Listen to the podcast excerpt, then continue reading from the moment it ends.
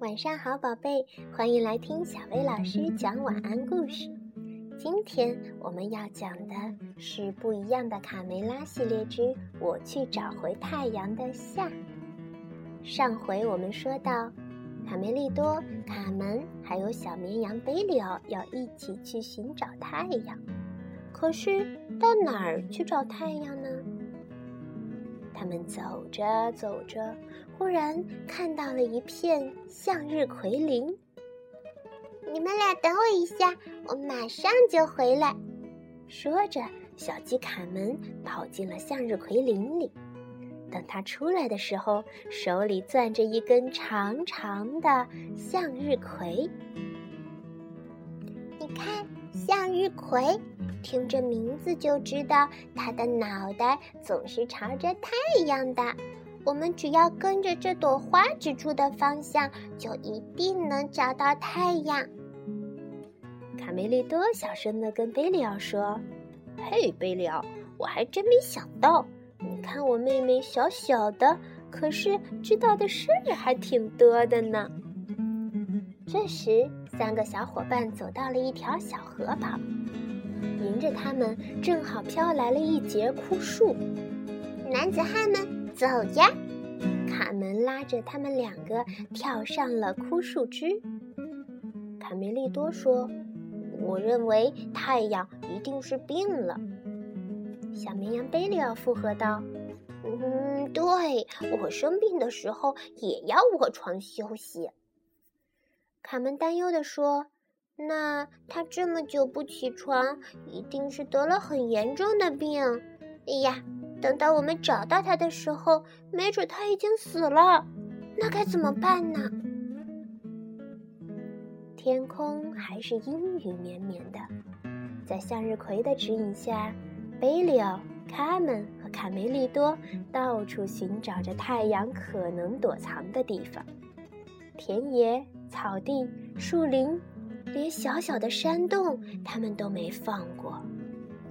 直到有一天，他们看到了一座大磨坊。快看！卡门大喊道：“向日葵指向了科尔贝大磨坊。”科尔贝是谁？它是一只快乐的嘎嘎嘎鸭子。嘎嘎嘎！你们好，朋友们。正在唱歌玩耍的鸭子科尔贝热情地向三个冒险家打招呼：“嘎嘎嘎！持续了一个月的阴雨天，嘎嘎嘎！这是我们鸭子最快乐的时候，嘎嘎嘎！来吧，朋友们，我们一起唱歌嘎，跳舞嘎。”可是卡梅利多却说：“哎，对不起，科尔贝，我们没什么心思唱。”我们在寻找太阳。如果明天还找不到太阳的话，爸爸就会失去他的工作了。嘎嘎嘎！太阳，太阳啊！科尔贝突然想起了什么。对了，嘎嘎嘎！太阳，它就在楼上。跟我来，我带你们去嘎。这是蒙特哥菲尔兄弟生产纸张的厂房。他们在鸭子的带领下上了二楼，看到了好多好多的纸。贝利奥问：“要这么多纸做什么呀？”“嘎嘎嘎，用来写点鸡同鸭讲的话呗。”卡梅利多和贝利奥互相看了一眼，都觉得这只小鸭子的脑子里进水了。他们尾随着科尔贝，悄悄穿过了蒙特戈菲尔兄弟的卧室。嘎，糟了！工作室的门锁上了。嘎，聪明的卡门在门的旁边找到了一个小洞。别慌，我们从这个小洞钻进去。他们一个一个的钻进了小洞，走到了工作室里。他们抬头一看。咯咯咯，就在这儿吧，我没骗你们吧？二贝神气地说：“哇哦！”他们抬头看见了一个大大的、黄黄的热气球。可是四个小家伙哪认识什么热气球啊？他们以为这就是真的太阳了。原来太阳藏在这儿啦！三个小伙伴赶紧朝被许多绳子捆住的太阳跑去。他们高兴地说：“啊，他还活着呢！瞧，他看见我们有多高兴啊！”贝里奥也说：“来，咱们赶紧把太阳救出去！一、二、三。”这时，气球的主人埃迪安被嘈杂的声音吵醒了。他对着哥哥说：“约瑟夫，有只小粉鸡正在偷你的发明。”啊，一只小粉鸡？嗯，是吗，埃迪？嗯，别胡思乱想了，回去睡觉吧。我们明天，明天还有很多事儿要做呢。哦。气球慢慢的膨胀，鼓得又大又圆，它缓缓地向天空升去，好壮观啊！气球太阳带着小鸡、小鸭和小绵羊离开了陆地，他们当然不知道，这可是人类历史上的第一次气球载动物飞行。天上的云彩一会儿像公羊，一会儿像母羊。贝利奥好奇地问：“那些羊怎么会在天上呢？”他们说：“傻瓜，那是白云。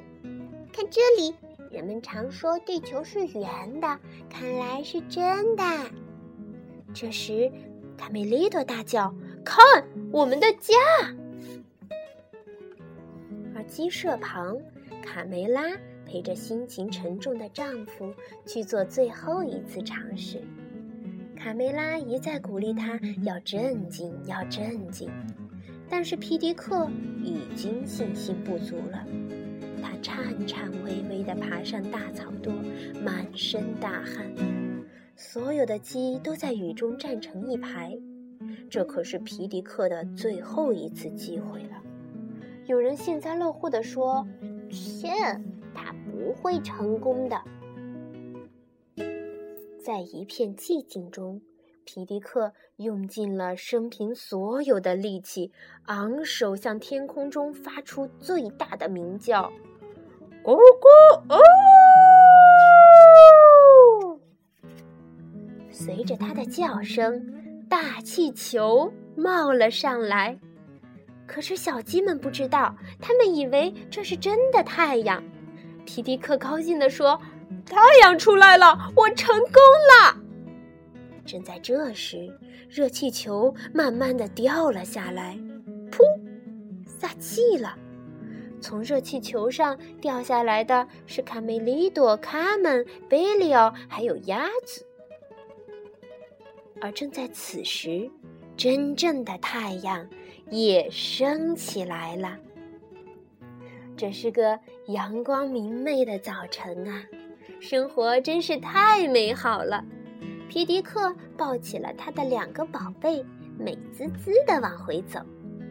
造反的小公鸡们呢，灰溜溜的在一旁生闷气。一个月以来，太阳一直照耀着鸡舍。小鸡们又找回了生活中的乐趣，而卡门还发明了一个有趣的游戏，叫“一二三看太阳”。咦，你们还记得丢失气球的蒙特戈菲尔兄弟俩吗？他们俩呀，每天每夜都在没完没了的吵。约瑟夫，我发誓。我当时告诉过你，有只小粉鸡，有只绵羊，还有只鸭子。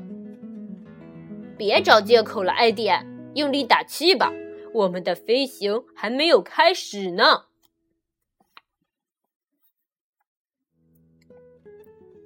好啦，聪明的宝贝，有趣的故事讲完啦。小薇老师想问问你们：你们知道每天升起的太阳？到底是谁叫醒的吗？好啦，今天的故事就到这里。晚安，宝贝。